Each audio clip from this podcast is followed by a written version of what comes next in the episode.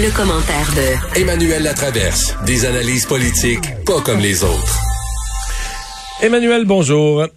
Bonjour. Alors, un discours du trône, euh, tout à l'heure, Richard Martineau disait c'est du Justin Trudeau pur jus. Est-ce que tu partages ça?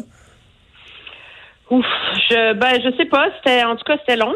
C'est long, oui. Je trouve, je, je sais que beaucoup de collègues analysent des ah, c'est la base, c'est une plateforme électorale.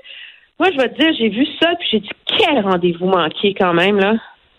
Tu sais, le premier ministre crée des attentes. Tu sais, c'est un rendez-vous quand même solennel là, dans une vie démocratique, un discours du trône. C'est supposé offrir un plan pour l'avenir. Je comprends que c'est solennel. Je pense qu'il y a trois quarts d'heure de avant que, avant qu'une première phrase soit lue.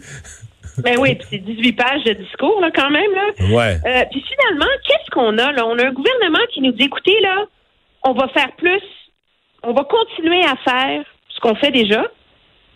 C'est essentiellement ça sur la pandémie. On vous promet de créer un million d'emplois. Puis on va faire de la main-d'œuvre, mais comment, quelle sorte de main-d'œuvre, vers quoi de la main-d'œuvre, tu sais, on sait pas. Donc tu vois pas de virage. Puis, ben, il y a pas. Je veux dire, c'est c'est c'est comme c'est comme du Justin Trudeau sur c'est comme du, du Justin Trudeau sur les sur les stéroïdes là. Mais il n'y a pas de il a pas de, virage. On est beaucoup dans le renforcer, dans le accentuer, mais il n'y a pas comme une une cohérence, tu sais. Puis moi, c'est là que je trouve qu'il y a un rendez-vous manqué là-dedans. Peut-être que je suis trop pointue là, dans mon analyse, mais le gouvernement avait l'occasion de dire aux Canadiens écoutez, ça va mal, ce qu'on a mis en place, on vous lâchera pas. L'assurance emploi, on va le déposer, tu va être adopté dans les dans les prochains jours. Comme ça, tu sais, là, t'envoies un signal clair là, que les gens vont avoir de l'argent dans leur poche au mois d'octobre. Puis après ça, tu dis, on va prolonger euh, la subvention sal salariale d'urgence. Puis pour créer un million d'emplois, nous allons.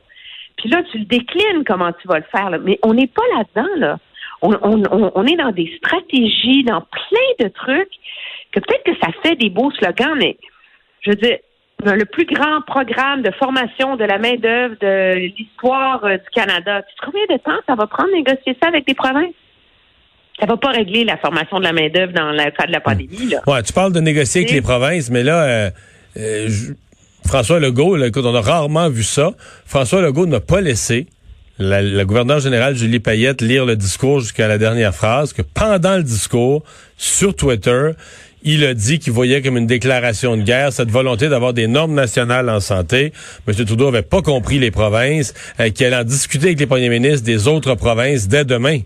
Ben, il y a de quoi. Je veux dire, moi, si on veut parler d'un rendez-vous manqué, ça, c'en est un aussi tout ce qu'on nous dit depuis le début de la pandémie, c'est comment c'est extraordinaire que le gouvernement fédéral a bien travaillé avec les provinces. Comment le gouvernement fédéral, tu sais, on, a été là, on a livré la marchandise, on a fait des compromis. Puis là, tout d'un coup, on est dans un petit mood électoral, fait que là, là, on se relance, là. Écoute, on promet des médecins de famille en région, là faut le faire. Une, une, augmentation des soins de santé virtuels, des standards nationaux dans les soins de longue durée et davantage de ressources en santé mentale. Je veux dire, la gestion du système de santé, là, c'est aux provinces que ça appartient. Puis là, je t'épargne la formation de la main-d'œuvre, qui est assez compliquée aussi, puis les garderies. Alors, c'est comme s'il y, a un retour en arrière là, du, bon vieux parti libéral. Euh, puis c'est pas le genre de phrase que j'aime utiliser. Tu sais, moi, je donne pas dans ces conspirations-là. Là. Tu sais, le parti libéral, centralisateur. Mais là, c'est surprenant d'être aussi déconnecté de l'humeur des gouvernements provinciaux en ce moment que d'être allé dans cette voie-là. Il y a une phrase importante dans le discours, d'après moi. L'heure n'est pas, à l'heure n'est pas à l'austérité.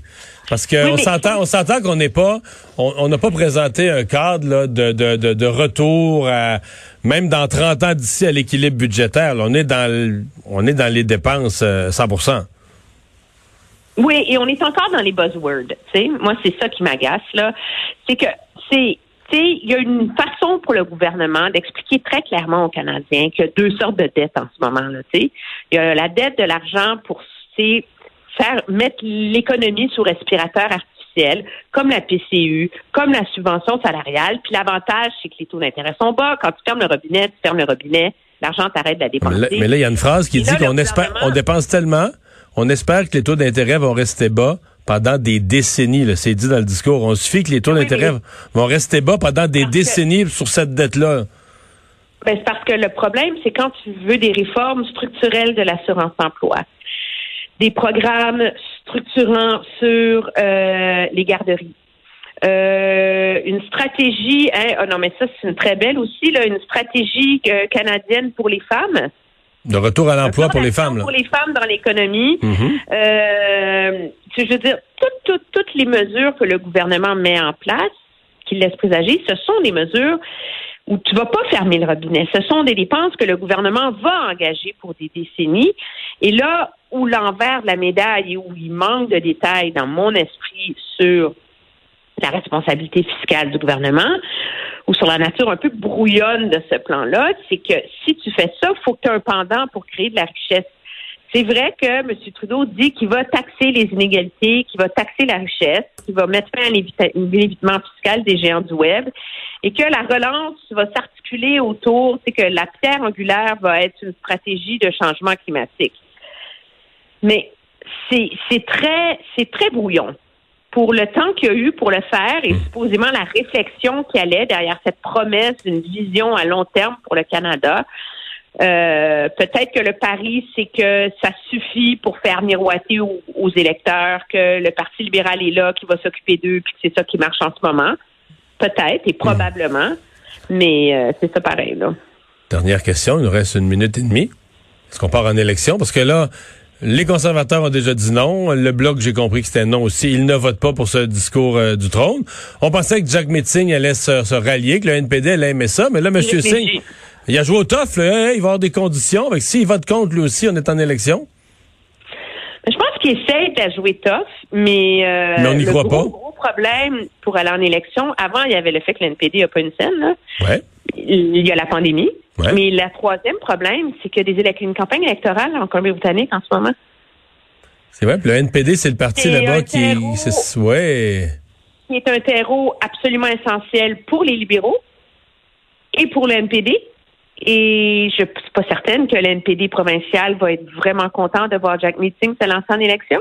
Parce que c'est les mêmes travailleurs d'élection. Bon, je vais te reposer, il nous reste 15 secondes, je vais te reposer la question en mes termes, là pourquoi Jack Metzing, c'est 100% sûr qu'il va finalement voter pour le, pour le discours du trône? Pourquoi il joue la comédie? Pourquoi il fait des sparages puis il fait semblant? Il Parce semble qu'il va essayer d'avoir un engagement d'un dépôt rapide de la loi sur l'assurance emploi pour dire qu'il sert à quelque chose. Ça fait partie du bal, tu sais.